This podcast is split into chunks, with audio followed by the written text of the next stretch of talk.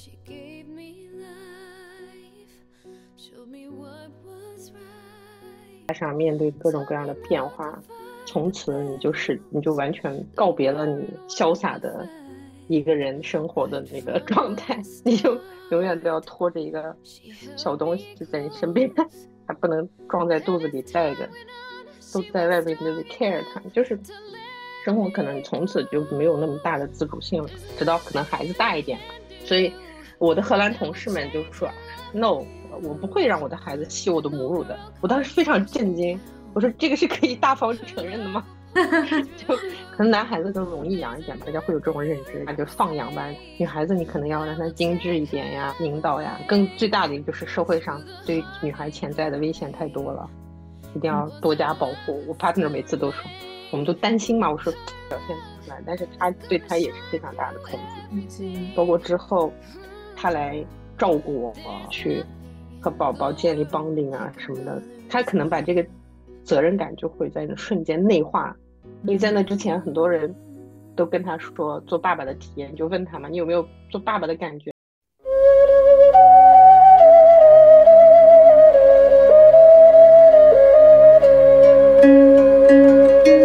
Кызы жаман да, сайтан торыйды. қыздың қырық жаны бар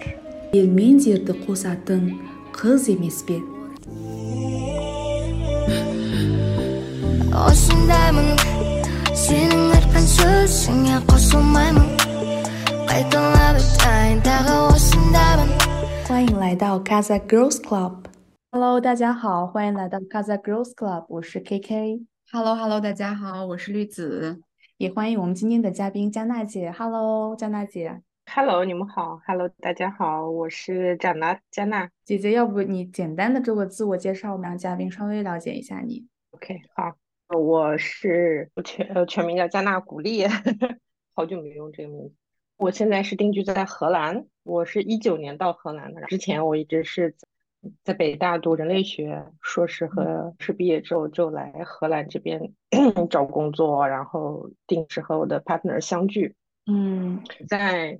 微博上会比较活跃吧，加上可能之前会参加一些达克的青年的一些年轻人的文化团体，他们组织的一些演讲活动啊，包括在网上会有一些人知道我。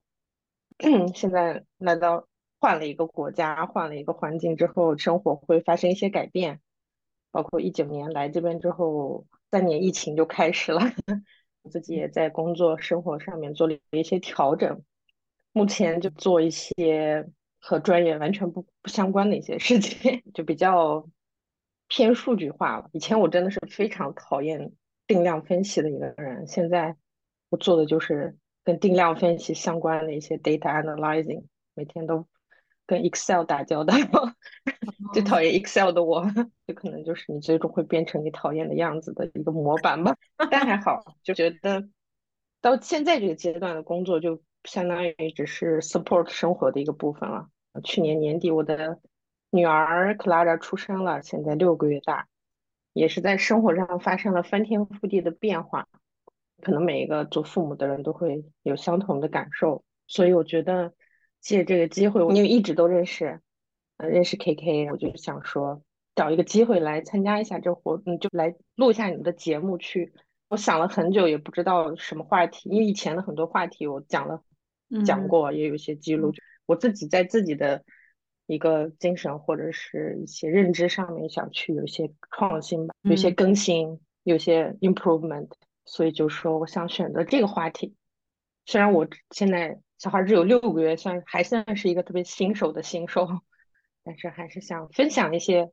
我自己的一些经历和一些感想、思考这些的，我觉得会很有意思。而且，我觉得特别是未婚未育的女孩子，可嗯能你们对对于面对这些生育或者是宝宝的这一系列问题，可能都比较遥远。其实对我以前也是这样的感觉，非常遥远，觉得跟我完全没关系。但是我觉得这个认知真的需要改变一下。当我真正做了妈妈之后，我每很多经历很多事情，我都会在想说，为什么没有人告诉我们这些？感觉是每一个生产完的女性都会经历，但是为什么我那么陌生？为什么身边人已经当妈妈的人为什么没有提过？就就非常的疑问，我就是问自己非常多遍。所以我觉得，啊，去 share，虽然可能因为我昨天在网上也看到一句话，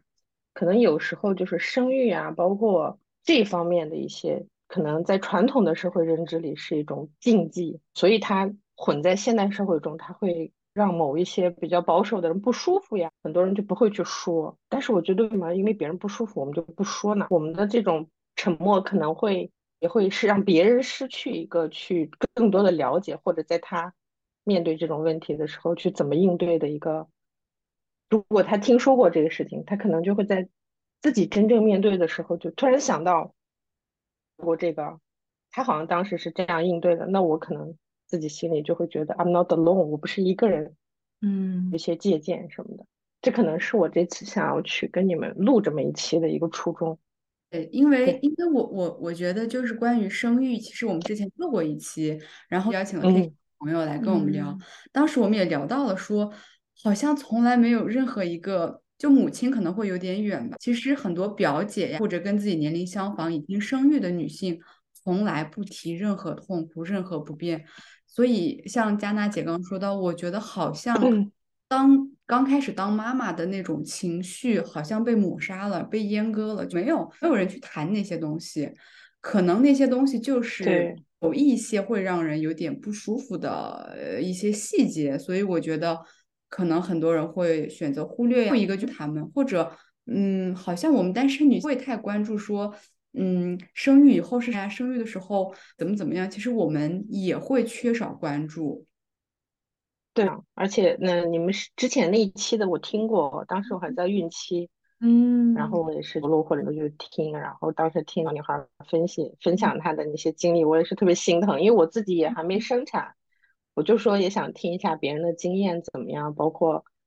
呃一些生育的一些体验吧，分享。当时让我印象特别深刻的一点是，他提到说生产的时候他妈妈陪着他，后来过来，然后他伴侣是没有陪着他的。对对，就是也可能工作忙，就是做性质的原因，这个我理解在家乡的那个情况，是我觉得让我觉得很可惜，可能他也有一些顾虑吧。我我记得当他他当时讲到说不想让另一半看到自己的那种，对，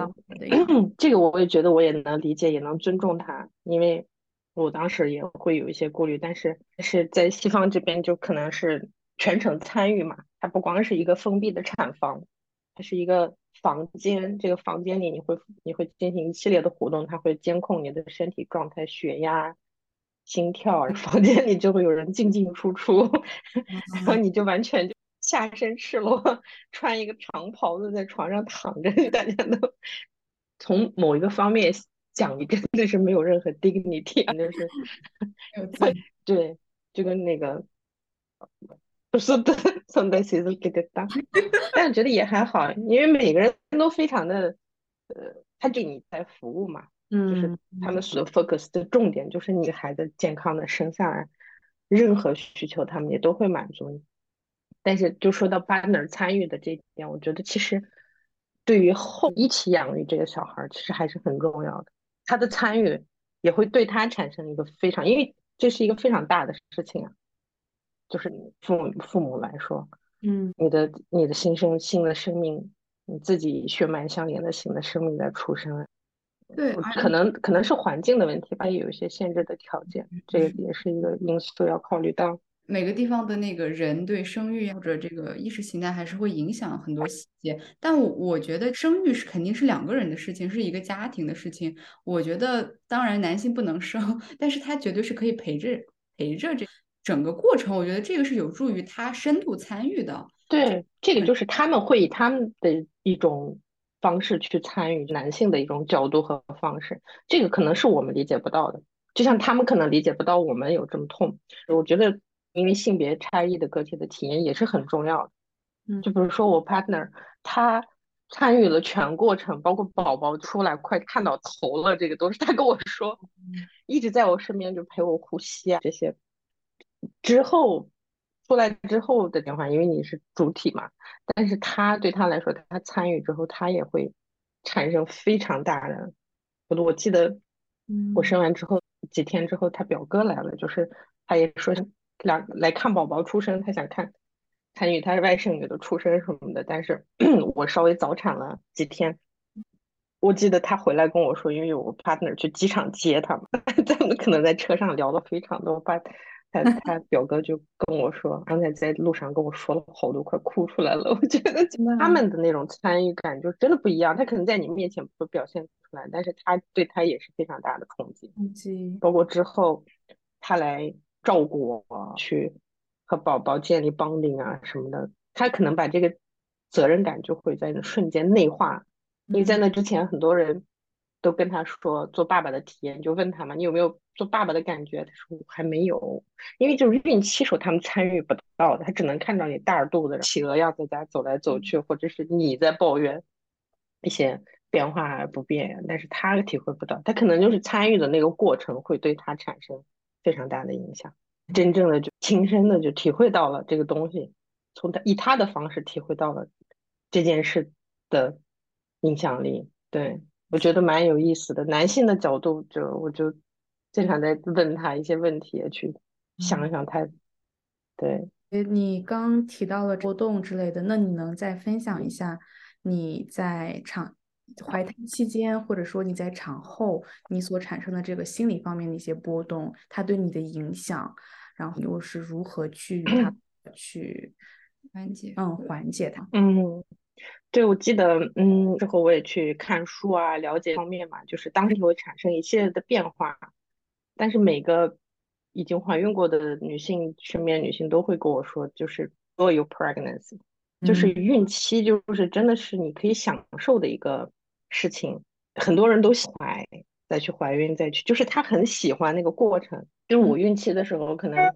嗯。也也也会注意一些营养、一些身体机能的方面，但是真正的你身体给你带来的变化，你真正体会得到，包括到五个月左右的时候，宝宝在肚子里动，就像一条鱼一样在肚子里动的那个体验，真的就是 no one can understand，就除非你怀过孕，不然你真的理解不到那个。然后包括孕晚期的时候，那时候就是怀孕时候，你一一一定时间之后，你可以感受到宝宝的。心跳或者他在肚子里打嗝，他每天都要动，你的 midwife 就会告诉你说，宝宝每天都要动的。如果他有一天不动了，你一定要给我们打电话，就会会要去 monitor 去监控嘛。每天都动，但是到孕晚期的时候，你就会就是宝宝在肚子里太大了，可能空间不够了，他就没有办法动了。很多时候，就可能每一个孕妈可能都会出现，就有一天我发现他一天都没有动，吓死。马上就不行了，然后给带米德巴打电话，要去医院预约去去检查一下深度的，好像大家都会有这么一个经历，就就是话及时去报告是 OK 的。还有一个让我觉得非常孕期的时候让我非常的，就怎么说呢，就这种冲击还蛮大的一件事情，就是有一天我突然间能感受到我的小孩在肚子里害怕，我开始在个月大还是。四个月大还是五个月以后的有某一个段时间，他开始发展出他的听力，他会开始对于外能听到外界的声音。有一天我准备出门的时候，就在那个卫生间在洗洗衣机在洗衣服，在那个来嘛，就是动静很大，我就在洗衣机旁边在化妆，我就感受到我肚子里的小孩害怕了，因为这个声音，描述不出来那个是什么，但是我能感受到他是害怕的，因为这个，我就赶紧走开，他可能就是震了一下在肚子里。我当时非常震惊，我说这难道就是传说中的母子连心吗？就非常神奇的一个体验。对你说的情绪，这个我觉得这可能是其非常重要的一点，但是也是其中的一点，因为每个人他的情绪波动在一生的过程中都非常的对他自己的影响会很大嘛。很多人都希望情绪稳定，但是我觉得情绪稳定只能说是一个 ideal 状态，你不可能永远情绪稳定。是的，你要你要去发泄出来有情绪波动。我昨天还在想呢，说人类的这个构造里，为什么情绪这一点是为什么会存在？它是有什么样的功能？它是为了让你更加的作为一个人类更加的拥有同理心吗？让你去更加的去互相 care 吗？如果你像我们，如果都是 AI，可能是不是就会没有同理心、没有道德感、情绪的话，是不是就会说？每个人都是一个反社会，因为 AI 其实你仔细分析，它就是个反，嗯，人跟，但可能人作为这个就跟它区别有情绪这一点，所以说它是好的，不管你的正面还是负面的情绪都存在。但是孕期为什么这个非常的明显呢？就我记得有一个 ad 的一个 YouTube 的一个一个视频，你们可以看一下，就是说 The Surprising F Effects of Pregnancy，他就给你介绍整个你在孕期产生的身体机能的变化，比如说你产生什么样的激素，你的大脑接受什么样的信号，让你的身体产生什么样的改变，你身体里的各种激素，它去保护。为了婴儿的就顺利的生产、健康的长大，它会去保护你的一些器官，包括你的心脏会跳的比较慢，血液循环要更加的，宝宝也要呼吸，也需要氧气，就是你的你身铁呀、钙呀这些，它也供宝宝，所以你身体会产生一系列的变化去让这个胚胎去生长。所以说你在孕后为什么情绪，就是孕期的时候，我的情绪是非常稳的，而且很多数据啊、科学的一些说明，它孕期时候情绪是。不会那么产生那么大变动的，嗯，你可能唯一会产生情绪变动的是因为你还接受不了你身体的一些变化，比如说你会呃反，你会走，有时候就是几个月早早期的时候可能会有孕吐反应，这个就非常的讨厌吧，就是每天都特别恶心难受的状态，你就没有办法 enjoy 这个 pregnancy 的过程，它可能就是说你外在的变化会导致你情绪上的一些。但是这是因人而异的，我觉得跟各个人去面对这个出的孕期的变化相关。但是孕后就是你身体保持你机能的这些孕孕期，瞬间的降到一个正常的水平，这就会导致你情绪产生非常大的变动。所以孕后妈妈为什么会产生情绪低迷啊、有效，然后抑郁啊这种，都是因为她的情绪，她就是处于一个不正常的情绪的状态，因为她激素水平就不正常。你想一下，你你激素水平瞬间降下来，你大姨妈那几天，你激素水平不正常，你都疯疯了一样，就自己能感受到你就不正常。但是你想想，你孕孕后那跟大姨妈时期的激素水平相比，那可能就是几倍、几十倍，那你更加不正常。所以我就觉得，孕后如果这些你都能去正视的，孕后孕孕后的妈妈如果作一点呀，情绪波动呀、哭啊这些，我觉得身边的人一定要给予特别大的理解。因为你无法想象，就女性在那个过程中接受面对的是什么。我的，因为荷兰这边是有一个叫 Cramzor，就是 Maternity Care 产后护理，可能像类似于月嫂，不会待一个月，他就会待两个礼拜。它的存在呢，就是免费的，你的保险可以报销，你要提前注册，就会有一个非常有经验的一个阿姨或者一个，就是大部分都是年纪大的女性。她会来你家里，你生的那天就给她打电话，她就会来你家里帮你教你怎么去照顾这个宝宝，洗澡呀，怎么去监视他的体重啊，包括你需要的一切，她可能有时候有的还会帮给你做饭，帮你打扫屋子，有的还帮你招待客人。他你家里只要你需要，他所有东西都会帮你做，你啥都不要做，你就在床上躺着，宝宝帮宝宝洗澡，照顾他，给他喂吃的，教你怎么母乳。指导你，我完全就是小白。之后我我好像，因为我之后之前有一两次产前课都错过，有一些是荷兰语的，我就没参加；英语的我错过了一次。所以母乳真的是，我当时都是被那个 cram 座就带着 来的，是出现很多状况。但是呢，是可能这个社会比较好的一个机制，它就是完全新手，即使你没有大人在身边陪你的有经验的人，他们也会过来帮你。教你真的还蛮好的，所以我他就有一次跟我说过，他有一个笔记，就第一个来的，他说第一天是的是那个状态，我们要观察的，然后他说第三天后你可能会哭，然后就意识到我有一个孩子了，然后你就哭，我就说不会的，我就心里在想，我说怎么可能？然后真第三天天的时候，我就在那哭，看着那个床摇篮里的宝宝坐到那儿，有一个女儿了。开始哭，就是因为情绪荷尔蒙不正常嘛。你任何一点点，就是你别人的一些关心什么的，你就开始爆发。我可能情感会比较丰富一点，就马上 流眼泪，坐在那儿，就真的很多时刻，他们都都会说什么坐月子不要哭，不要流眼泪，这是不可能的。但是你如果这个是一个 happy 的 tear，啊你知道这个眼泪为什么 出现，其实很也还好，真的会这儿。因为过了嘛，可能在这里非常开心的状态，或者是很搞笑、轻松的方式去分享的。但是当时真的，其实你是当事者，就真的会很难，因为你没有办法控制情绪，是一个再加上面对各种各样的变化，从此你就是你就完全告别了你潇洒的一个人生活的那个 状态，你就永远都要拖着一个小东西在你身边，还不能装在肚子里带着，都在外面，你就得 care 它，就是生活可能从此就没有那么大的自主性了，直到可能孩子大一点，finally 你可以自由一点，但是。我觉得小孩到几岁上大学之前，你可能都得拖着他，对，就一直要是吧？对他负责任，对，生活就顺着佳娜姐的那个话题，其实我我想到了一个特别真实的例子，就是我有一个表哥，他的妻子生育完以后，他其实跟我一样大嘛。他就会发很多那个朋友圈，讲她她是如何就是体验到做妈妈的不容易。她她就不停的去晒她的妈妈、她的爸爸，他们对她的爱。当时我看的时候，我就会觉得，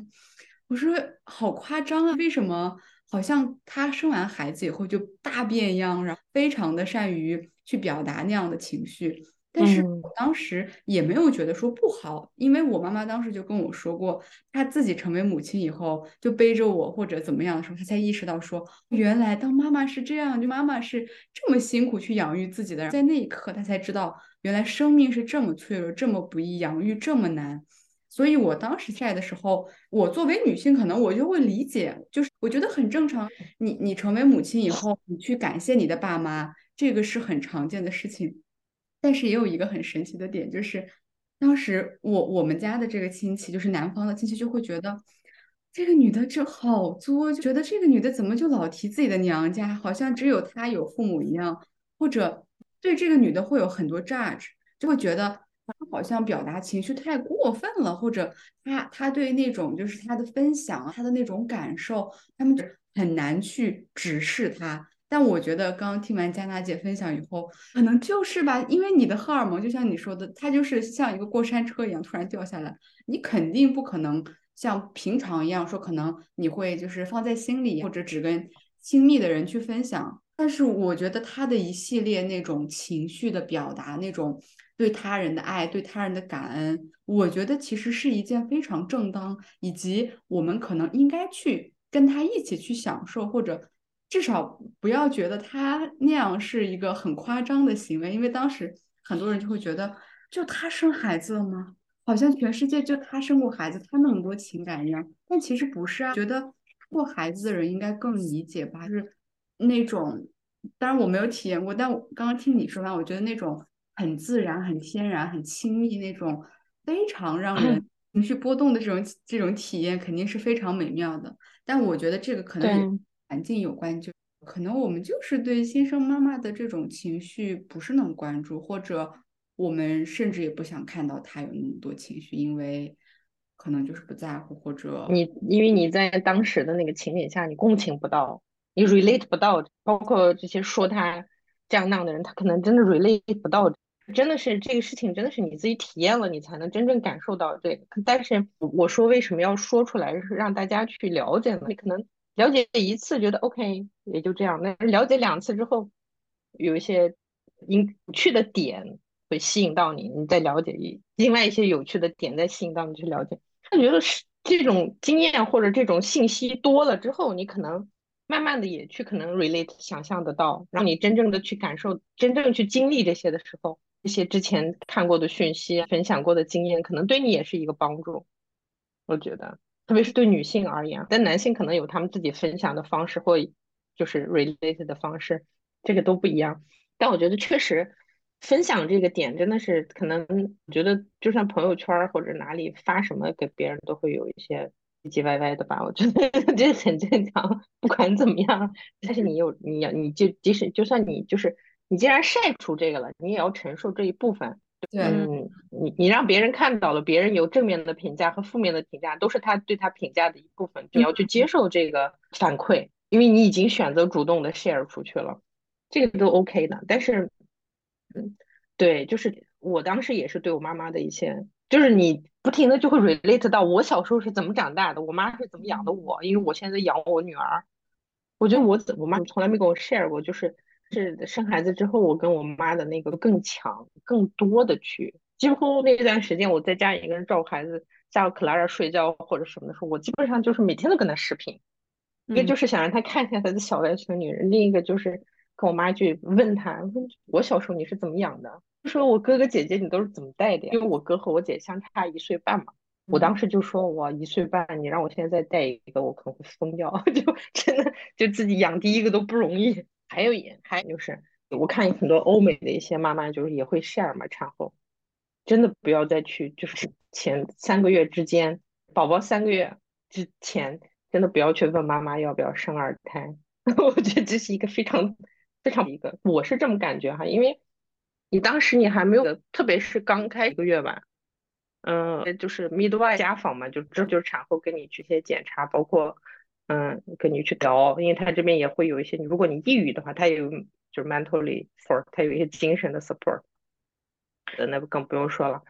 他就会问你感受是什么呀什么的，我基本上都是回复说 traumatized，非常 traumatized 当时的那个经历，因为我真的是在医院疼十几个小时，你浴缸两次，浴缸里他会。缓解你的疼痛嘛，就温水浴缸、精油浴缸。但是呢，你疼，你如果太舒服了，你的那个宫口不会开，那个宫口一定要开到食指，基本上就是食指，它是它有一些专业的使用指头去那个测量的一个口开到食指之后，你才能去生，不然那个空间是不够的。但在这个开宫口之前的这个过程中，你的那个产前的那个痛，它叫什么妊娠痛还是什么的，就会。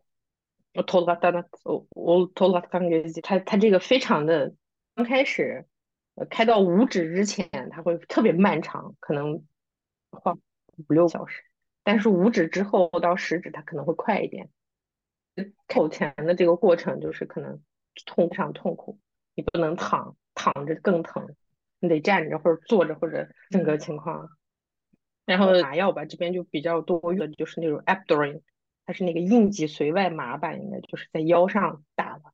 还有一些就是在你的胳膊上注射的，就是它类似于吗啡，就是你可以控制它的剂量。但是它这个上麻药也是有，我不知道国内是什么情况，因为我真的对国内的一个生育不了，不是特别清楚了解。但这边就是说，你宫口开到两指的时候，你是可以上这个，然后四指之后才能去上这个吗吗啡的这个麻药。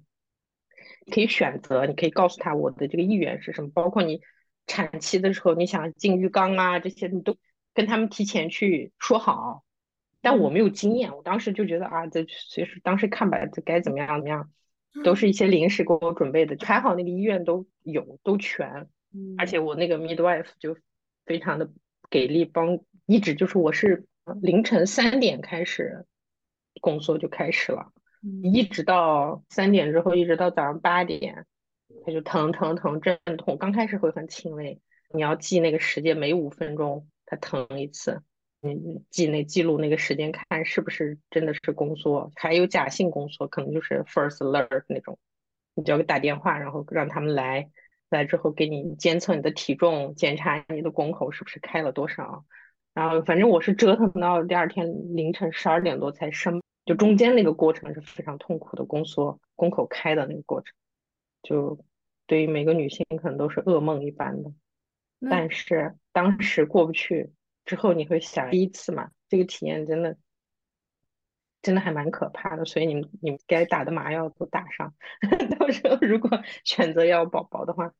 就是多一些了解你当时。我我可能我自己算是也算，其实也算是我还咨询收集各种资讯，其实我算是准备很充分的。嗯，但是就具体到这种当时的那个。我我真的懵了，我可能产前课也没有好好上，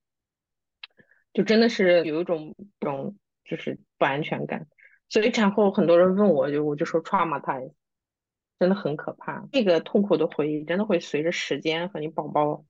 的一些最更的可能可爱的呃形式笑一些都会给你治愈的，可能就慢慢的骗着你要二胎了，就是这样。我问我一个姐们儿。她生了二胎，因为我生完之后就开始跟我一些生过宝宝的姐妹们开始就跟他们通知嘛，也说哎我也当妈妈啦，怎么说你们当时怎么忍的？妈呀，你们为什么不早点给我讲？就这种，有一个姐妹她是要了二胎嘛，我说天呐，你这个么怎么这么厉害？你居然敢要二胎？她说时间一一过你就忘了。说到这个，我就又想起上次那个女小我朋友，她也是讲这个。你们俩都顺产嘛，她也说。这个过程实在是太痛苦了，以至于她在生产前应该是咨询过她的妈妈和她的姨妈，说要呃顺产还是剖腹产，对吧？他们当时给的回答都说你顺产吧，对吧？但当时最后她的一个反思就说，为什么就是没有一个人，甚至是我妈妈告诉过我，这个顺产是会有这么痛苦？刚刚姐姐你这样一个。你说 traumatize，那就可想而知它是有多痛苦。但是你又说，又随着看到宝宝的笑容，你又会淡忘。但是尽管你淡忘了，这个痛苦是你真真实实在你的生命的某一时刻是存在过的，对对，我觉得是的。如果我我反而会觉得，因为它太真实，但是又容易被遗忘，所以它更应该被说的更清楚一点。我觉得，对，嗯，那我还就是，对，你继续。我我就想知道一下，你自己经历过顺产之后，你又是怎么想顺产和这个剖腹产的？你有后悔？嗯，对，其实我我觉得我从来都不会选择剖腹产的，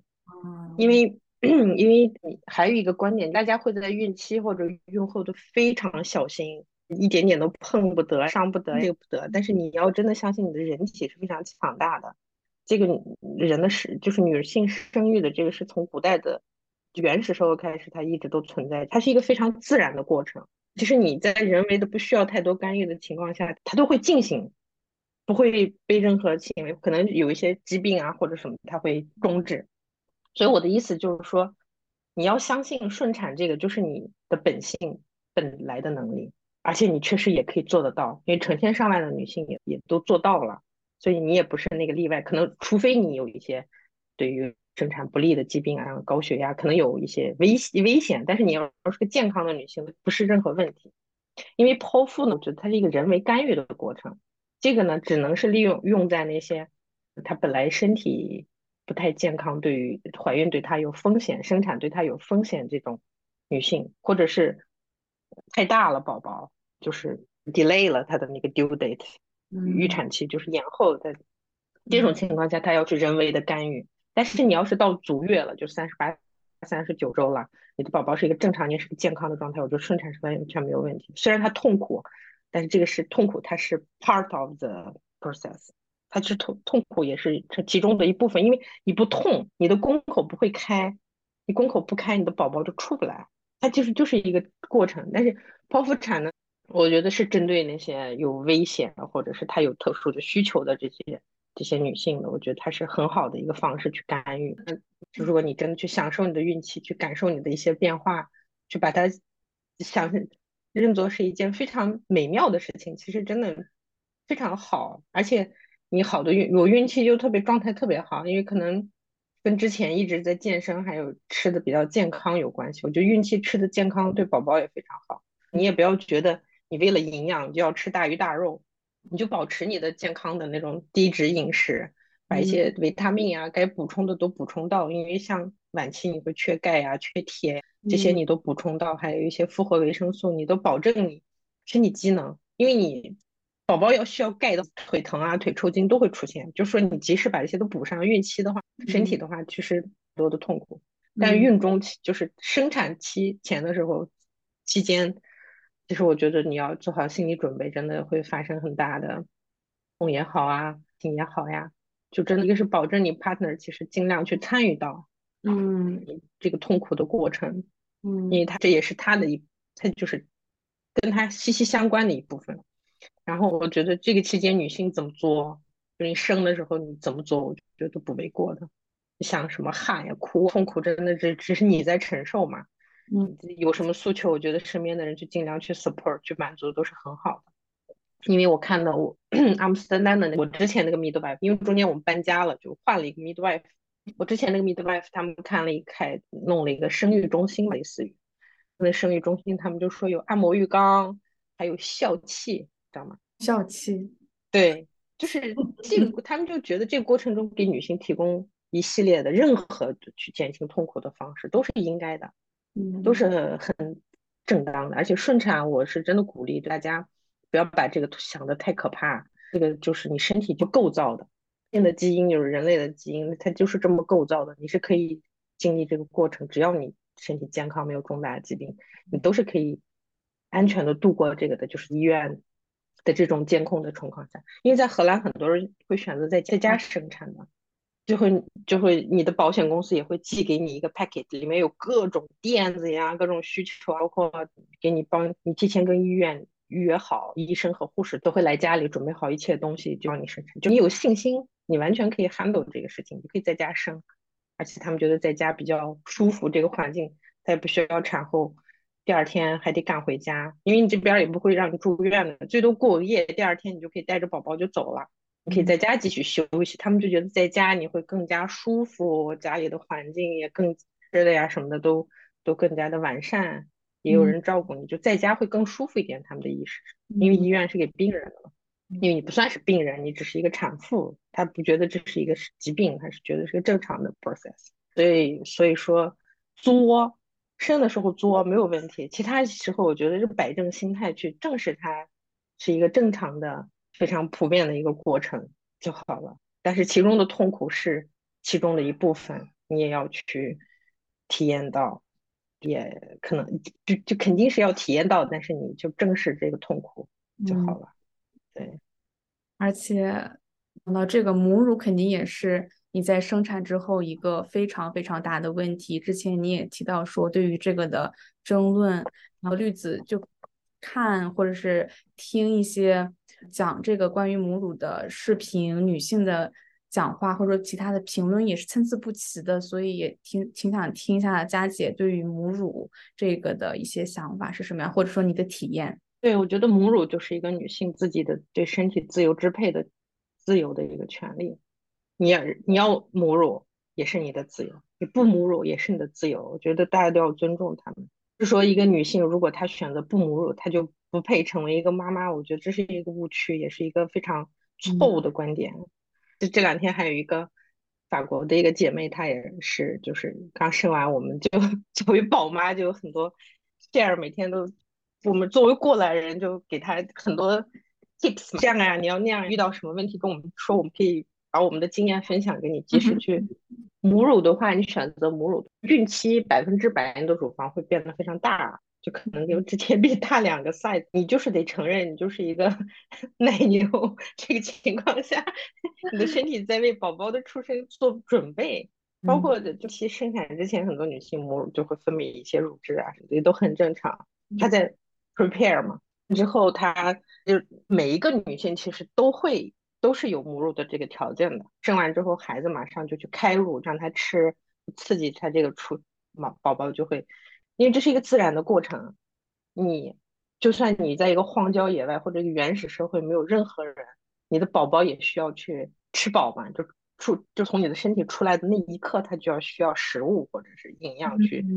survive，就是活下来。所以你的母身体就有这个东西，它就是一个这么样一个存在。你你去支撑它，母乳开开乳让它去吃，然后慢慢你就刺激，就是母乳这东西就是宝宝越吃它就越有，你大脑就开始接受这个信号，包括吸奶也是一样的道理。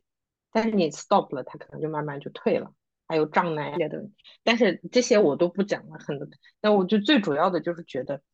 震惊的一点就是我的那些荷兰同事们，就是就大家都讲到一些妈妈的问题啊、宝宝的问题啊，我他们就会给我提前准备一个。可以吸奶的房间，就公司的标配，就啊，帮给宝妈准备一个安静的环境。很多商场也都会有母婴室嘛，不知道你们进去看过没有？它可能都会有一个妈妈可以喂奶的一个空间，还有一个私密的一个空间去那个，就是因为你出门你就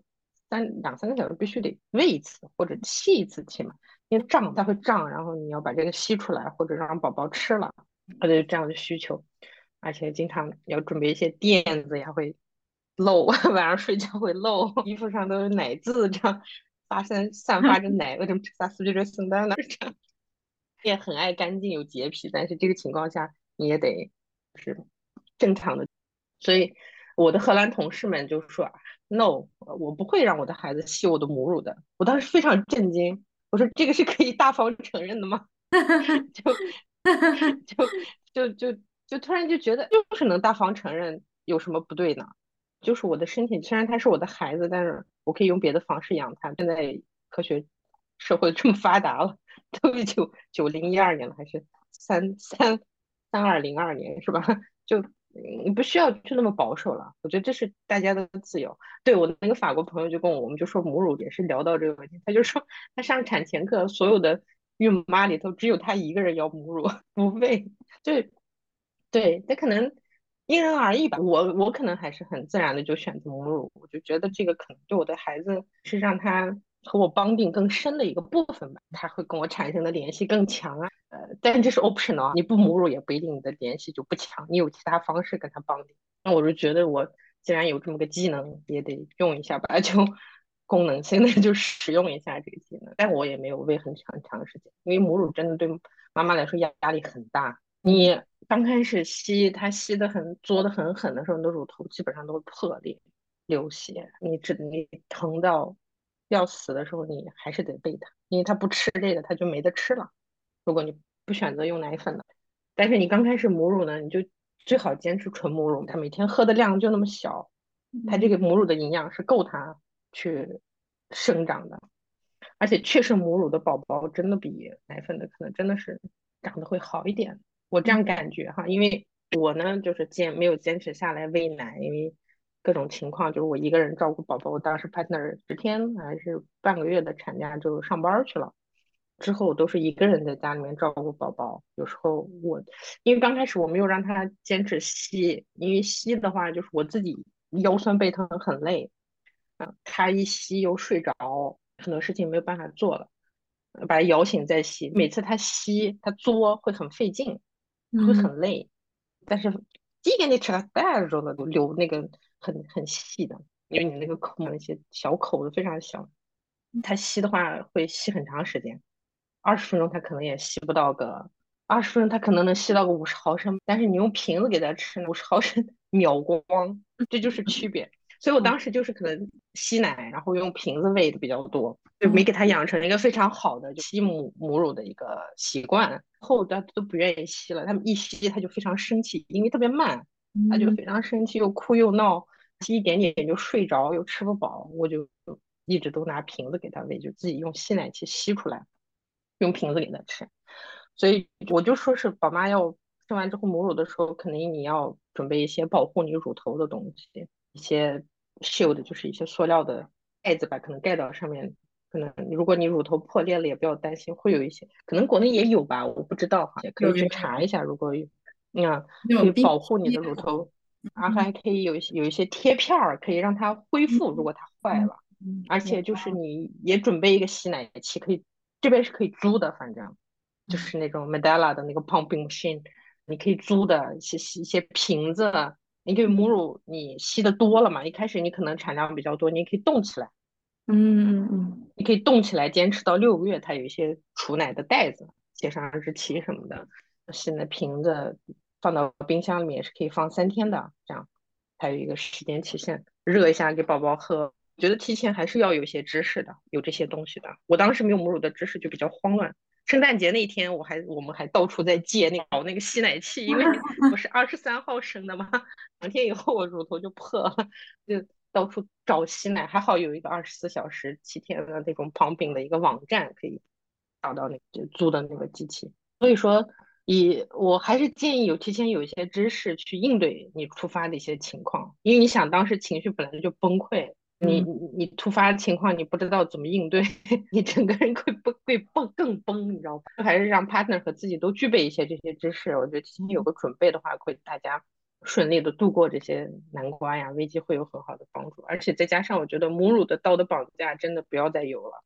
我也希望我，我我发发现大部分国内的女性可能都不愿意，就不敢，可能她不想喂吧，但是你还不敢承认有。也会有这种顾虑，但我觉得这完全没必要。我觉得大家不喂就不喂了，你自己按你的情况来。你觉得压力很大，要吸奶，一直要喂，你还要让你的量跟上，还有追奶。小红书千万不要看，那个就是一个制造焦虑的一个。我是说小红书上那些关于生育的那些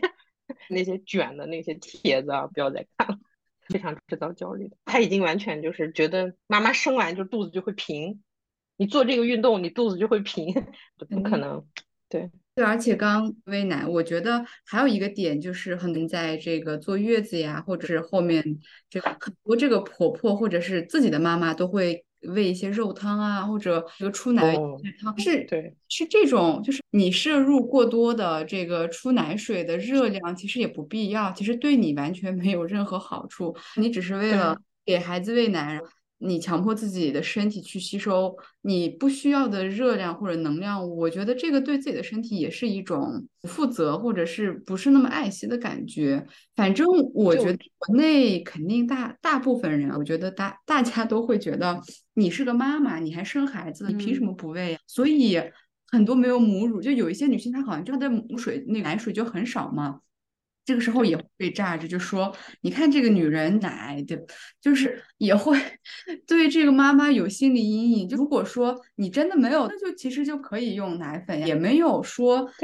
也很大。如果说如果说你有奶，你可以选择喂或者不喂。但是如果你真的没有，我觉得没没没有必要逼自己去有，因为你的身体就是这样的。对对对，要去比较啊，这个母乳啊，还是生产这些事情，大家。或者产后恢复，这个真不要去跟别人比，每个人体质不一样，有很多亚洲女性很容易就就是产后 lose weight 啊，因为她本来体质就偏细嘛。但我不一样呀，我们不属于蒙古人种的那种北区，所以我们就是可能确实容易胖，或者骨架大，或者你生完之后很难恢复，这都是很正，对大部分人来说都是很正常的。包括奶水这个问题，也不是说你这个人怎么怎么样就没奶，那你怎么控制这个呢？呃。而且就算别人不喂的话也 OK，而且一个大忌啊，我要给小红书道歉，这个是我在小红书上看到的就。如果选择母乳产后，真的不要喝肉汤。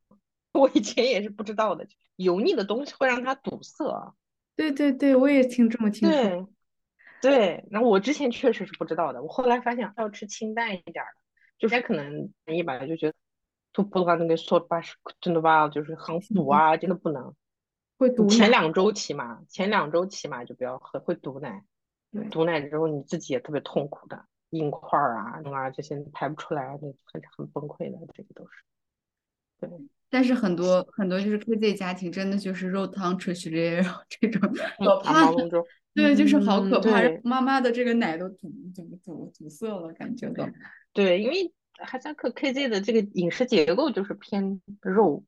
大肉就是肉多，嗯，淀粉啊这样子嘛，所以你还你也不能责怪他们，他们觉得这就是最好的食物对你的康复来说，但是你呃这是一些误区吧，我们真的就是要去真的要去避免，对，即使对你的康复来说，我觉得刚开始大肉大鱼大肉或者是汤啊这些油腻东西也不是好的，就你去吃到一个健康，综合营养都比较全，比如说蔬菜呀、纤维啊、维他命啊，综合补到了。不一定只有肉能够覆盖你的这个营养需求了，对对。然后到下一个话题的话，那我们很多女生都会关注一个话题，就是父亲该如何协同。自己的妻子去共同育儿，因为我我我我会经常在那个竹子的那个播客呀，或者他的这个微博看到他讲这个黑子是如何帮助他一起养育。我看到这种我就会很向往。如果说我我未来的丈夫他也能像这个黑子一样养孩子，可能我也愿意生一个。但是 现实情况就是，那或者是说大家对这种共同育儿的那种。认知还不是很够，呃，所以也想问一下佳娜姐，就是需不需要去引导自己的这个另一半儿去跟我们一起去养育？然后，当然就是肯定这个男性也会主动的来参与嘛。但是我觉得，是不是我们可以去给他们分配一些任务啊，或者这种？你在这个方面有什么体会吗？这个我其实体会还蛮深的，因为我们。在国外就是没有父母或者是亲戚朋友在这边帮我们照顾，因为全程就只有我和我的 partner，就是队友，我们两个。因为尤其就是我照顾小孩儿或者是喂奶呀或者吸奶呀的时候，他就负责给我做饭，每天回来一点吃的，第二天我再热了吃，或者就是照顾小孩或者自己也在睡嘛，一起嘛，所以就是很多部分都可以参与进来。照顾你的妻子啊，我基本上就是照顾克拉拉的主力，我都不怎么管，我都自己就是非常主动的就去喂奶起来喂奶呀、哄睡啊这些。但可能前两个月啊，小孩只认你，他哭啊什么的，可能只熟悉你的味道，嗯，呃，妈妈的味道，哭啊、哄睡啊，可能都要妈妈去那什么。但是就即使是这种情况，爸爸也不要放弃，就算就算他。呃，还是找妈妈，还是要去努力去跟他去绑定在一块儿的，因为开始认识人，开始知道见爸爸笑啊什么的，就就变好了。因为现在我女儿看到看到我 partner 就就笑，就是他都会就是很多，我觉得跟小孩的那个每一分每一秒你都会不想错过。就是如果难参与的深程度深了，知道吧？也要让他们去多参与。我觉得产后其实，嗯，爸爸可以作为主力去照顾小孩。如果就是工作生活情况允许的情况下，下班了，可能比如说晚上吃完饭之后，就就说孩子是你的了，你 该你上阵了，就就那种。妈妈千万不要说。因为爸爸做不了，或者你教他会比较难，或者他带不了，这样你就去说你别干了，这样千万不要就算难，我觉得这都是一个过程。就算孩子在他怀里哭，那就让他哭，但是他也是要哭的嘛。小孩要哭去宣泄宣泄情绪的，这是他唯一的呼救的方式，就是我饿了哭，他没有别的沟通方式，就是他的信号。我有一段时间就是听不得小孩哭，我就一哭我就崩溃，我就焦虑。我就跑，好多次都是我 partner 在哄睡嘛，哄睡的时候他可能哭的特别凶，我都要忍着忍着就不去不上楼去呃参与或者是就是干涉，我就自己跑到外面 去，就躲远一点儿，这样就算哭，我觉得也要让他们去慢慢去习惯这个，嗯，不要去产生太多的 mom guilt 呀什么，我觉得嗯 partner 的重度参与是非常非常重要的。可能在国内有一些就是啊，爸妈在呀，婆婆在呀，就会去抢着照顾，很多人围着一个小孩。对对对。那我就即使这种情况下，你要说服你的婆婆或者妈妈去让男性去多参与，你们也休息啊，你别老招招着孩子，或者是就让他们回家过有有离得近或者什么的时候有空过来一下帮个忙。就是你自己去照顾的话，就是完全因为。在这边都是父母带孩子，没有说任何的就婆婆呀或者妈妈呀过来帮着照顾孩子的，那基本上都是两口子就两个小孩、三个小孩拖着就一起照顾这样。所以爸爸其实还是会，国内为什么不行？有人有父母在，所以男性就觉得没必要，我赚钱就好了。但你就失去了一个非常重要的一个，就是。小孩这一个月就是一个月，两个月就是两个月，他过得非常快。你错过这个时间了，你就没有了。我现在都舍不得他长大，你知道吗？他变大，我觉得 不要，我感觉明天他就会跑了，我就抱不动他了。每次都觉得不想让他长大，就就 baby 的状态真的就是 我我突然想起的是，他说过一个例子，就是他就是他们要参加，他就说他来不了。然后他就问他说什么？他说我要照顾孩子。然后上野千鹤子老师就说那丈夫呢？他就说，然后这个女性说我不。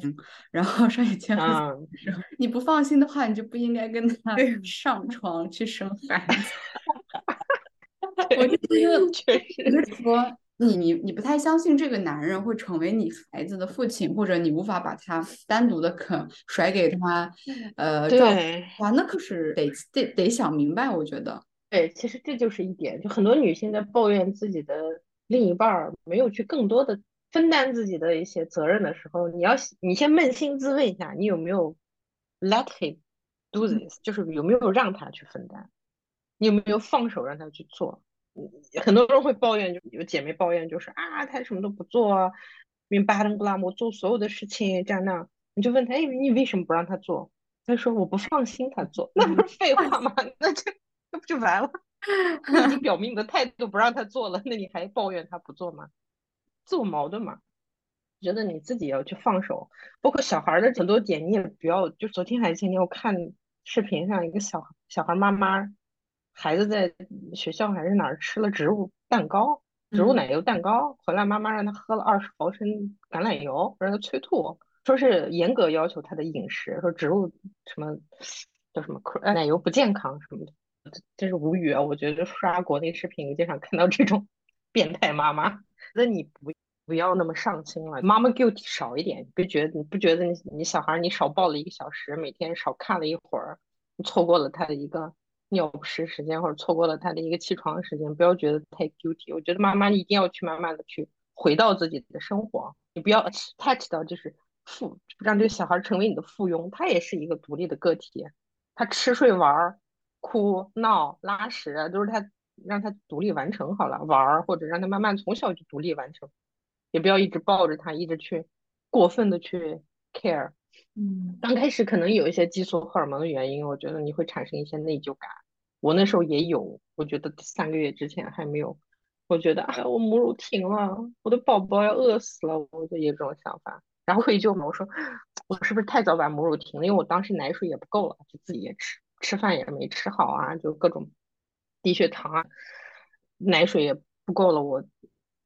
我就说哎，算了，我也放过自己，不为难自己了，我也不追了，每天追奶也追得很辛苦，我就说 OK，那三个月可以了，他已经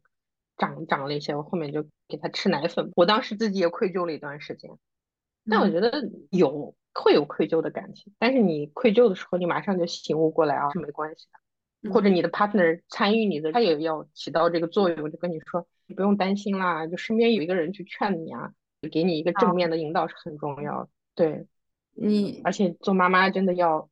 你就算你记你过去是一个强迫症，你非常的 high sensitive，那对孩子这件事情上，你也要慢慢去学会放手。你现在就开始要慢慢放手，不至于他听那阵儿青春期反抗你的时候 就痛苦，受不了。姐姐，你分享这个，我突然想到那个竹子在讲他自己孕育的时候，他也讲到说如何与这个孩子的哭闹、孩子的这种情绪共存。你刚刚就说有段时间就是听不得孩子的哭声，他就说可能国内的很多父母就也是听不得，所以他就要。集最大的努力去减少这个孩子哭泣的时候，马上去安抚，马上去做很多的工作。但是他就说，其实可以培养一下孩子自我安抚的这样的一个能力吧。但是，但这个我就不知道到底是什么时候呃适合让孩子去做这样自我安抚吧。但就是我觉得这个是也是一个很好的例子。然后又讲到这个妈妈 guilty，我觉得这个中间还有一些来自外力的一些干涉吧，会会加深妈妈 guilty。比如说我自己亲耳听到了我自己这个年龄段的一个姐妹，她生完孩子之后，她应该是跟婆婆住婆婆公公住在一起的，所以在这个中间，她应该是因为奶水不足，也是无法让孩子吃奶，用了这些奶粉之类的，所以她作为母亲，她要。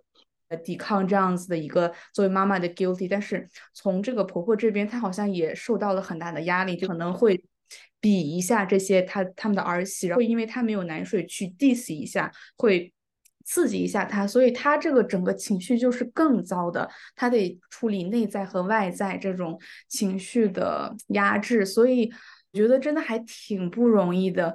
比如说现在你只要跟你自己的这种情绪 deal 一下就可以，但是她还有双重的。这种压力，所以也想问姐姐，这种 perfect 妈妈，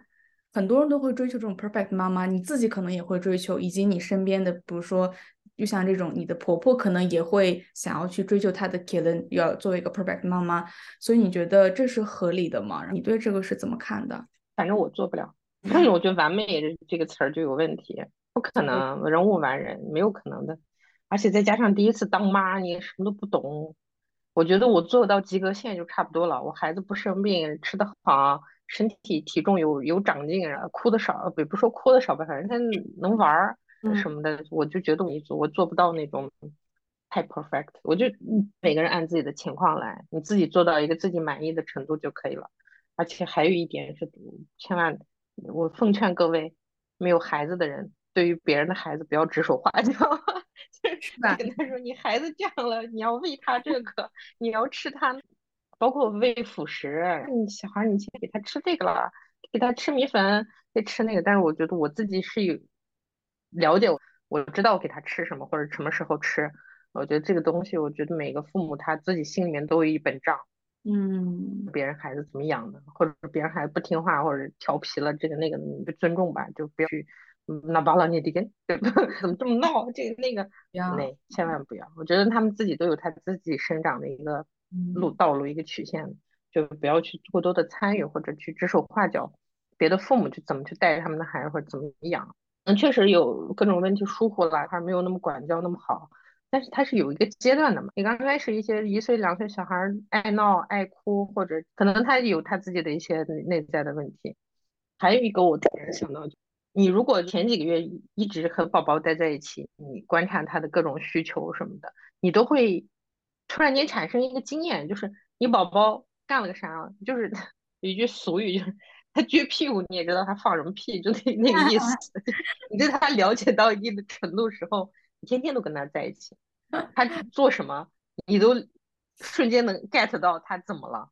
肚子疼啦，还是啊不舒服啦，还是尿不湿换了，就这些的。你可能会有一两样疏忽啊，那猜猜的不得那个情况也存在的，但是大部分情况下会。你会知道，然后你满足他的需求。我觉得前期就是不光你的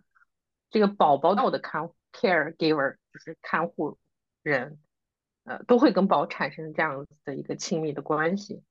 和我觉得宝宝那个时候指认这个人的原因也是一个一个可能是妈妈的母乳哈，就是他知道味道。如果妈妈不是妈妈的话，就就比如说孤儿啊或者什么的，他的看护人他只信任这个人，是因为他能在他需要的时候及时给到他。需要的东西，因为他的了解，这个我宝宝可能信任他妈妈的一个主要的照顾者的这个原因，就是他他怀了他就能安抚下来，因为宝宝前期的状态都是处于一个没有安全感的状态，他在你肚子里十个月，你想你把他拽出来，嗯，然后然后他就可怕，因为呃对这边国内好像之后就带走放到那个箱子里，然后去摸就测对吧？啊，这边是宝宝一出来他就。扔到我的胸前了，嗯，还拉着屎什么屁股上的那种，但是他就直接就放在我的胸前，就是他们觉得有一个理论非常重要，也是一个研究的结果吧，是这样的孩子他之后的情绪上可能会更多的稳定，就是他生下来他觉得没有离开太远，他还在这个熟悉的这个地上，就是味道里头，所以宝宝前几个月的安抚他很重要，是因为他真的没有安全感对这个世界。他他不知道怎么去应对，慢慢的，你妈妈给他这个安全感，他会对你产生信任和帮你之后，他非常的女性，我觉得确实对，放过自己，不要追求完美。对，顺着这个话题，我就想特别好奇一个点，就如果说孩子很吵闹，或者是呃，随着这个孩子的成长，我觉得作为一个妈妈，不管是妈妈跟孩子，就是这样的一个很亲密的关系嘛，但还是一个人跟一个人的一个相处。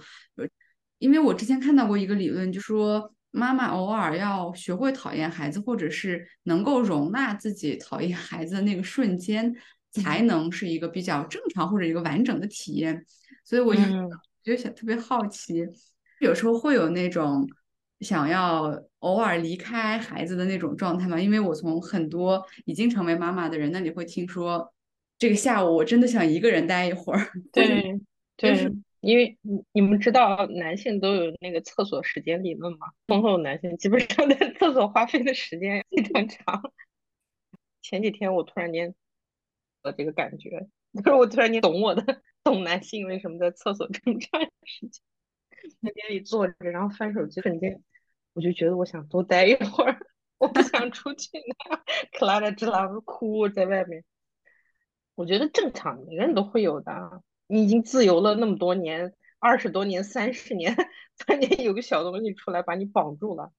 你就会想说，我我同事也是，小孩也一岁多了，他跟我小孩差一年嘛，我跟他经常聊，我就说问他，我说有没有哪个瞬间你后悔过？他就翻了我一眼，说不能提这个问题。三岁对吧？对，那你可能经常会产生一些想法，自己脑子里可能就说。如果没有这个事情，可能会怎么样子？对，确实会有后悔的，我也承认，我会有后悔的那个瞬间。你前期都会非常矛盾，但后期真的你就会被这个小东西骗了啊，一个笑啊，一个那个可爱的行为，那种就是直接就马上就是就把你，就你就活在这个蛮好的，挺好，认命吧，就这个意思。对。呃，跟结点来说，你跟这些你所产生的负面的情绪，或者是在别人看来非常大逆不道的这些情绪，无所谓，就是很正常。你如果即使即使你产生了这些想法，就大方承认也没有关系。你就是一个人嘛，你人无完人，你就是一个正常的人，普通人。你你肯定会有这些想法是很正常的吧？你不要会别觉得自己 又开始妈妈 guilt，看了你就会脸上循环，你知道吗？又开始妈妈 guilt，哎呀，我没有照顾好啊，我又开始，而且你也会有这些的。但即使你有这些情绪，有这些想法，有这些自我反思和自我谴责，也不妨碍你同时产生那些厌恶小孩，或者是突然烦他，或者是突然间不想让他哭啊，我想逃离这个，都都不矛盾，都很正常。任何情绪你出现的，你在这个阶段出现的情绪，你可以去，你可能下一秒因为你本身的一些道德情感的一些判断，你会去价值自己，但你再跳出来反思一下，你这个状态这个阶段就是一个不正常的状态，这些不正常也是一个。正常阶段所需要的一个，在这个结构里嘛，因为因为我们说就讲到一个时候，他会讲到一个，比如说一个理论，你为什么需要一些反结构的状态？正常的生活存在下去的时候，你为什么会需要一些 festival 去狂欢三天？因为这些反结构的东西会让这个结构正常的运行下。因为当时我们记得有一个例子，我已经把专业知识忘光了，whatever 了，就 但是反结构状态是它结构的一部分。它叫一个预限期，我记得这个预限期，比如说你 状态下玩闹三天，或者是你情绪稳定、稳定、稳定，波动几天或者疯狂几天，它也是这个稳定情绪，再回到这个稳定，它是稳定情绪所需要的一个，你不可能一直一条直线下去，有一个波动，然后再回来正常的状态，它是一个让它更 sustain 的一个重要的对。嗯，对，但是你也不要奢求自己在一开始生完第二天我就 理解这个道理，no，可能的。但随着时间慢慢的，你的你对于这个生活方式去接受了，你也知道这个宝宝存在，每天你的生活模式形成了一个固定的节奏的时候，你就开始会意识到一些问题，可能确实是去的这些，你反思一下，就一切都会消失在时间中的，都会，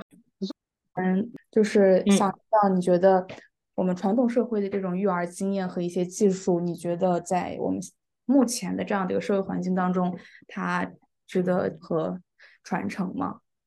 其实，嗯，我觉得这个冲突还是蛮多的。嗯，可能每个人都会有吧。家长们觉得这个小孩应该在什么阶段吃辅食？比如，比如说我婆婆他们有时候就说啊，一个月、三个月你就开始给他拨麻接，给他吃米粉什么的。因为 我看年轻人可能更倾向于看一些科学育儿的。很多视频啊，来自专家的建议啊什么的，很多研究报告已经决定，就揭示的这小孩四个月才能去吃一些辅助的食物，什么水果、你蔬菜，你可能六个月之后才能去正常的吃食物，对他自己也是一个，嗯，但是可能传统的一些观念，可能小时候没有那么多条件不允许什么，他们就会倾向于去让他吃波妈吃些米糊什么的。我呢也是非常反对这些传统的。因为我就觉得，我们虽然也是这么长大的，也长得挺好的，也不能说那个问是错误的，但我就觉得我可能说更多的让小孩去按科学的去试一试吧，这样吃可能他可能将来会面临一些少的，但就是我要承认，我们确实有一些毛病啊，也是后天的或者是怎么的，它会有一些影响。但是传统的我们也要去承认它一些有功能性的、有作用的好的一些，就不得不提我们的羊尾油大法。我你看我在荷兰，我都要认证这个羊尾油大法。就还有一些我妈给我讲的一些，就是我在跟我妈交流的过程中，我妈是没有任何对科学育儿完全是不知道的，她就是自己的经验嘛。有三个孩子，然后我们身边在在家里养了三个呃孙子，所以讲的很多东西也要去承认，因为她基于她的经验。有时候她就说啊，这个阶段或者她做什么反应了，那证明她啊。就反而隔着视频，他都能预测到，或者是哦，就是鉴别，确实是这样，经验知道吗？就是我最后啊，我妈说的真对，我都会这样承认。哈萨克可能传统的一些，就是你他对他的经验，你没有办法否认，嗯，对吧？可能也胜过这个科学育儿的这个，因为他是 practical 的 experience 嘛，不多的经验。但我们就是空空有理论知识，还在实践，你要听。也要听长辈的一些建议，我觉得选择性的听，你自己心里有一本账，你知道哪个你可以去选择去对小孩好。归根结底的宗旨，对小孩的成长会有一些帮助。知道一个非常重要的事情，就小孩两个月的时候他会有肠胃胀气，叫二月闹吧，应该。对对对对。这个就是非常痛苦，就是他那么小小哭，然后你自行睡也急，但是就你只能去缓解，没有办法彻底，因为这是他肠胃发育需要的一个经过经。他自己不能放屁排气，你要帮助他，所以就是这个时候羊尾油大法为什么好呢？它能帮助他排气，而且我们就好像喝吧，他确实肚子会着，有一定的阶段他会拉绿色的屎，就是我断奶粉就是之后就是就是常就是说明他就是你生完小孩，你看他的屎嘛，每天都要看他健康状况怎么样。绿色的屎就是肚子舒吧，有凉气。我当时我就尝试的，就是特别臭，真的非常臭。虽然我是哈萨克，但是这羊尾又放了一段时间，可能有一些异味儿哈，就不是那个纯的那个味道。我洗完澡给它抹了一次，就一次啊，金黄金黄。哇，你就得承认它就是有用。所以说它你你没有办法解释，它可能这个啊就是温性的嘛，可能它确实能苏的它的里面吸出来的那些寒气。嗯。所以我觉得传统的一些知识吧、经验啊，去否认他们的价值，也要去适当的接受。但是你自己作为主要的照顾这个小孩的，呃，主要的照顾者，那你就自己心里有一本账，基于你对了解的这个基础上，再去选择性的去摄取，就是选择性的使用一些传统的方。如果真的对小孩，你可以试试嘛。如果真的对小孩有益处，那你真的是何乐而不为呢？对吧？帮助的话。嗯，书上我加了一些 notes，我把那个 notes 刚发给你了，你可以就是参考一下，或者是有一些嗯比成可以让你更加的完整吧。对我来说，我享受有痛苦，有负面情绪，有过特别困难痛苦的时间，有过我上班就是产，我们荷兰产假只有三个月，都还不如国内，然后孩子月就要送到 daycare。这边零岁就可以送我那三个那那个月我也是很崩溃，突然间要把小孩交出去，让陌生的人去照顾他，我一哭我就跟着哭，就小孩哭我在幼儿园接他一起哭，这种脆弱 vulnerable 的时刻，我觉得也没有关系了，他都是在社会的人也都能理解。作为妈妈，你在经历一个非常重要的巨大的变化的过程。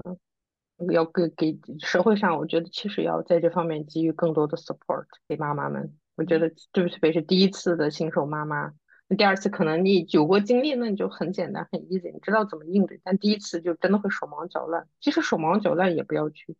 觉得愧疚或者不好，这非常正常。我自己呢，有一些经历上的改变，也是出国这几年吧。因为我之前在国内也是有很多经历，让我觉得。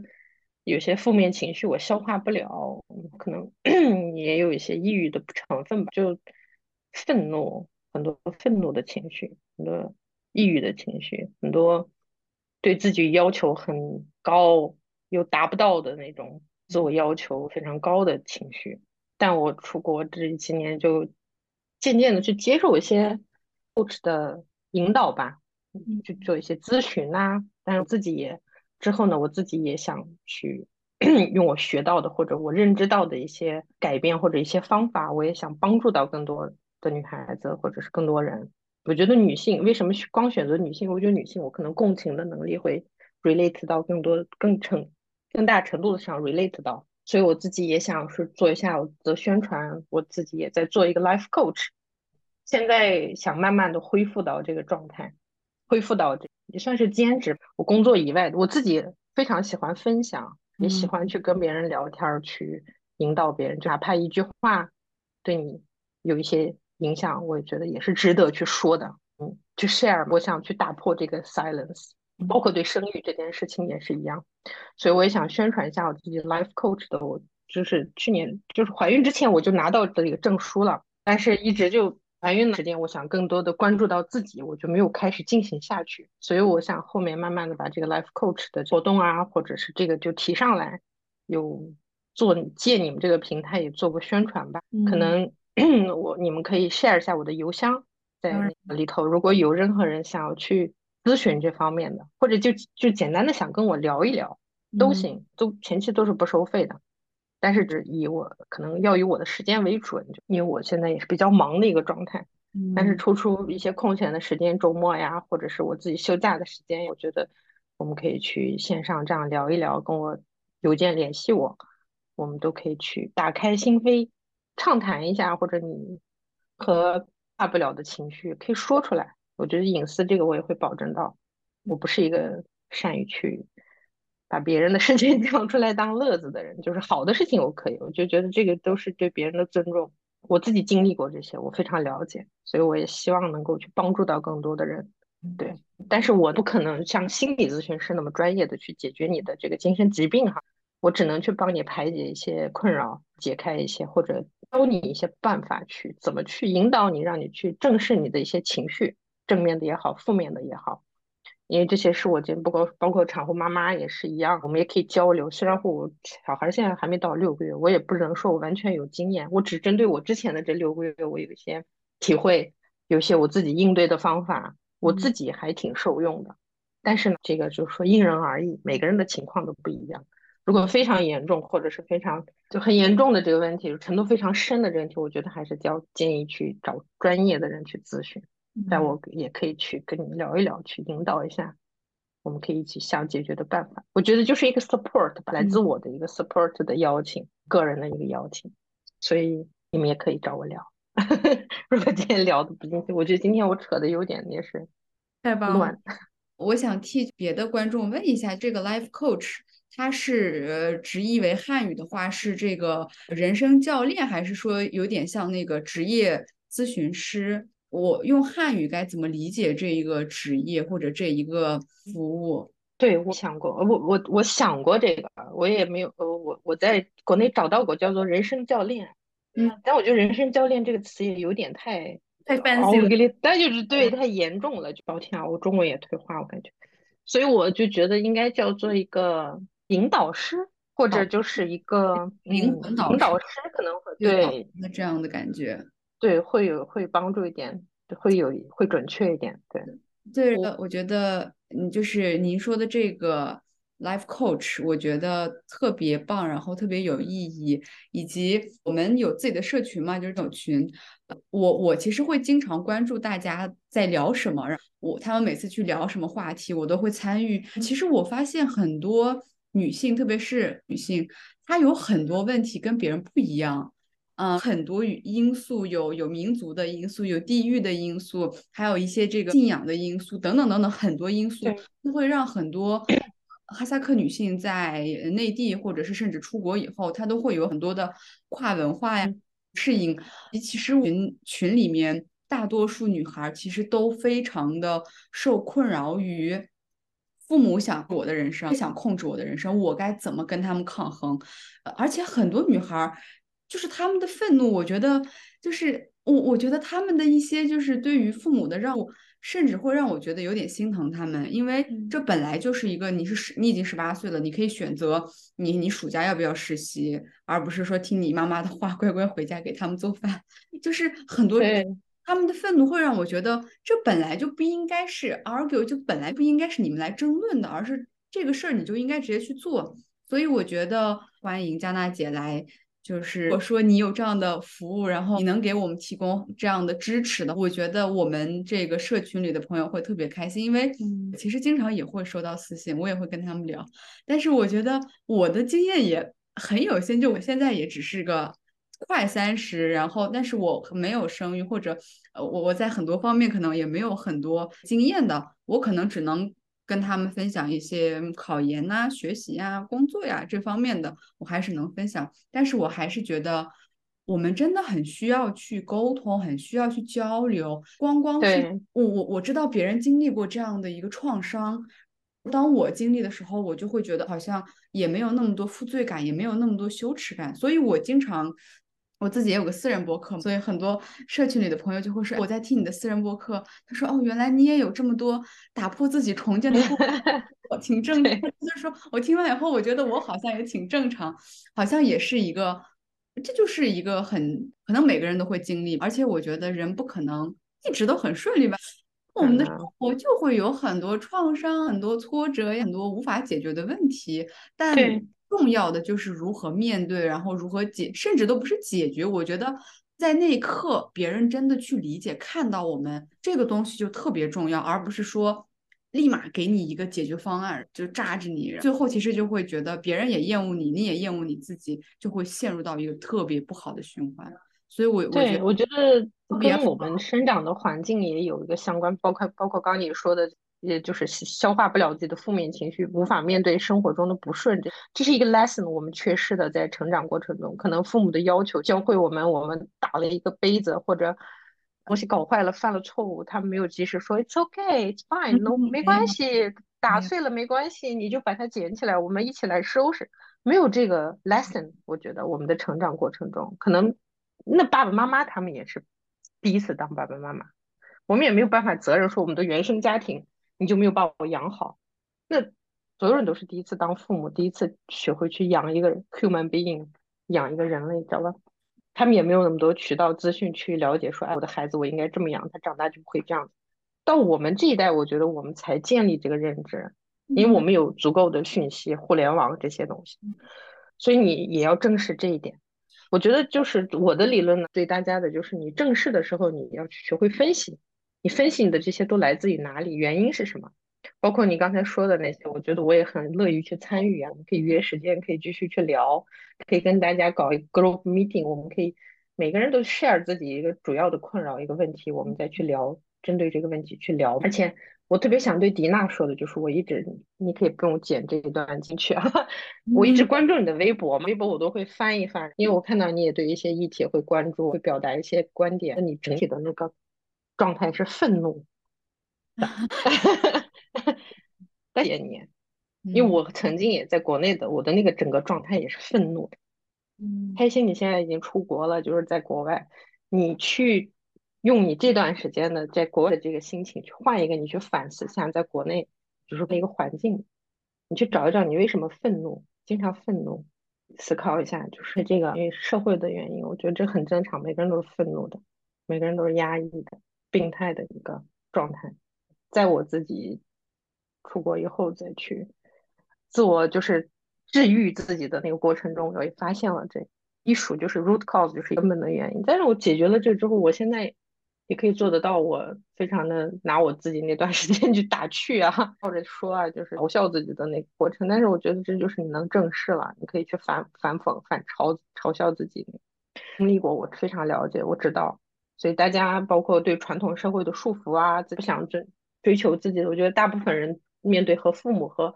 传统的社会的绑定的文化的那过程中，都会有一些反抗和对立和冲突嘛，很正常。包括你青春期叛逆和你爸妈有冲突，每个人都会有这个阶段，年龄代沟啊、代际沟通啊，这些都是问题，但是都会有一个解决办法的。每个人可能都，但是根本的解决方法也是沟通，你不知道怎么沟通，很多人没有办法对自己的父母说我爱你。都是都是非常正常的一些亚洲传统社会所所存在的一些问题，但我们去打破它嘛，不破不立。我们可以去打破它，用一些方法，然后去慢慢的去敞开心扉，慢的你就可以回到一个非常的你自信你的状态，非常的呃自自由、洒脱、敞开，可以回到那种轻盈的一个状态。而且我我觉得就是我我主要我自己和我身边人的感受就是，觉得我们小时候从来没有被教导过如何处理这个恶人打交道，或者呃遇到攻击该怎么办，或者遇到负面情绪该怎么办。我觉得我们嗯的父母还是会倾向于保护我们，给我们营造一个世界很美好。但其实你到了社会以后，你就会发现，Oh my God，这是个丛林社会。但我觉得对很多很多学生或者很多我我的这个同龄人，我们遇到的大多数的问题就是。我们不会打交道，跟恶人打交道，你是要去再去攻攻击他，还是我我我就躲开，还是说我不处理，我我逃避？好像每个都不是最好的解决办法。但是其实这块儿是非常缺失的，因为对我们会受到很多的这个压压抑。是我查我我们社群的人，他们都在想什么？他们的他们最关心什么？我就觉得。呃，作为女，很难决定，很难掌控自己的命运，很难掌控自己的身体，很难掌控自己在哪里工作。但我觉得这已经是个很发达的时代，为什么大家还会有这么大的思想包袱？对，真的，我我在孕怀孕的时候也有一件事情对我触动特别大，就是我怀孕状态非常好，皮肤非常好啊，各种，然后肚子的形状看了，因为这边是可以在十六周就知道性别的嘛。但我就选择把性别写在一个贺卡信封里封起来。我想等我到时候搬完家什么的，正常我做一个 gender review，一个 party，就是大家就知道是男是女，一个就是非常正式的场合去了解，而不是医生随口告诉我，你知道吧？然后当时就是大家都在猜，就是上我们就搞一个投票嘛，说是谁投男孩谁投女孩，因为大家看我的形肚子的形状啊，那就有经验的大姐们就都投的是男孩，就其中一两个一个小女孩，特别小小女孩说是女孩，还有我一个同事，啊，结果结果接触出来就是女孩，这些包括很多人就会说啊，你看你状态这么好，儿子是养妈妈的，妈妈状态好，那就说明是儿子。fuck，凭什么？凭什么？就觉得啊，有什么差别？我觉得女孩子更好。觉得大家会有潜在的一种认知，还是天然的就觉得要当男宝妈的 状态吗？还是就女性她自己内化存在着一些厌女的状态？传统的女性都非常不能理解，就觉得你自己也作为女性，你为什么还要去这样说别的女性？其实孩子很好啊，就觉得你就只。愿意去养育一个女孩儿，怎么说呢？反正我当时就让我觉得还触动蛮大的这个事情。其他的就是我当时生孩男孩儿女孩儿对自己心里的一个冲击，也是我一直都不自信我能养好一个女孩子。可能男孩子更容易养一点吧，大家会有这种认知，那就放养吧。女孩子你可能要让她精致一点呀，引导呀。更最大的一个就是社会上对女孩潜在的危险太多了。一定要多加保护。我 partner 每次都说，我们都担心嘛。我说，以后女孩子的话怎么办？我 partner 就说，他每一次要出门干啥，我都要去接送她，我一定要做到接送她。就他他有这种，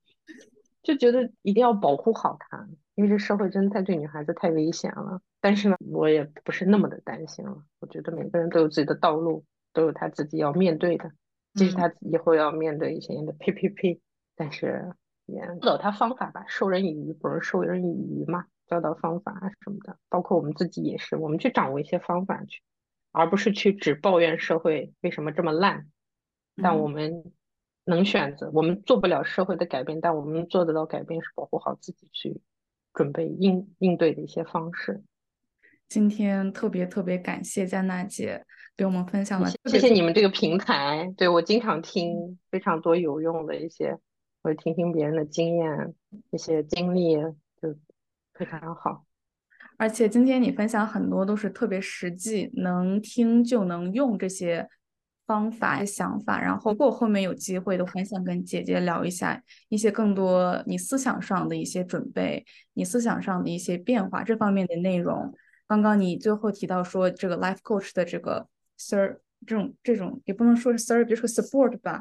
所以我特别开心，因为我们一直在找这样的一个 support 从我们的社群当中，但是也没有找到。即使找到了，有时候也不是能让我们两个人都非常的去。首先，我们得满足，我们得认可，才能再去给大家推广出去。而且这个中间最重要的一点是我我自己感觉到，如果我们能拥有一个同样的背景、同样的文化。大概一些同样的认知会减少很多很多 life coach 和这个选者之间的一些沟通的障碍，可能更快速、更高效的达到一个互相的连接吧。所以，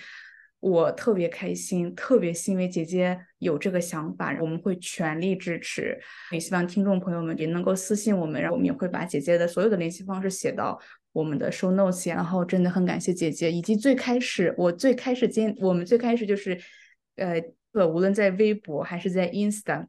姐姐都特别的支持，还帮助建立了这个海外的社群。在这里也特别想正式的给姐姐说一声感谢，谢谢你对我们的支持。没关系，我觉得这就是互相 support。你们已经提供了这么好的平台，我觉得大家就要把这个传播出去，嗯，去更多的参与，更多的去了解嘛。对于，我觉得一直都缺失这样一个声音和一个渠道。我觉得你们做了一个非常好的事情。我也很开心，呃，坚持下去。我也想支持你们坚持下去，用我力所能及的方式，就是大家去 support 他。不管有什么争议也好，负面的声音啊，这个我觉得都是一个整体的发展，是一个良性的驱动。是的，是的，让有争论是好的事情。对，不停的前进啊什么的，所以加油！我希望你们也越做越好，我们都加油，你们也好好的在阿斯特纳享受 闺蜜时光。赶紧放你们去过周末吧，别在这浪费时间了。对，好的，特别特别感谢今天的分享。反正我我感觉我每次跟也新手妈妈聊天，我就每次都会发现自己的无知，真的是一个很大的学问，自己可能体验才会有那种感受。对，所以就是大学问，我买了很 N 多的书，我想看一下这个这个 The Mother，这个是 of all pregnancy books，这个就是一个宝典，你知道吗？就是涵盖孕前、孕后的，你想想，他都能写这么厚的一本书，其实还没有覆覆盖全，you know，这就是一个非常。大的 project，你要去进入，你就就很多知识在等着你。你想想，这是大事儿啊！对，虽然说非常普遍，每一个女性都，很多人在当妈妈非常普遍，但是这是一个人类的大事儿。我觉得对一个人的人生过程也是一个大事儿。所以我们都一起加油，我也力所能及的，就是分享这些，大家都可以。我觉得等 Clara 大一点，再分享一个其他状态的。但也也也欢迎其他妈妈可能对我的这个分享有认可或者有共鸣的，我觉得也我也会很开心。好，谢谢你们，那你祝你们周末愉快。我马上有一个其他的预约了，我就赶紧去忙了。拜拜拜拜拜拜。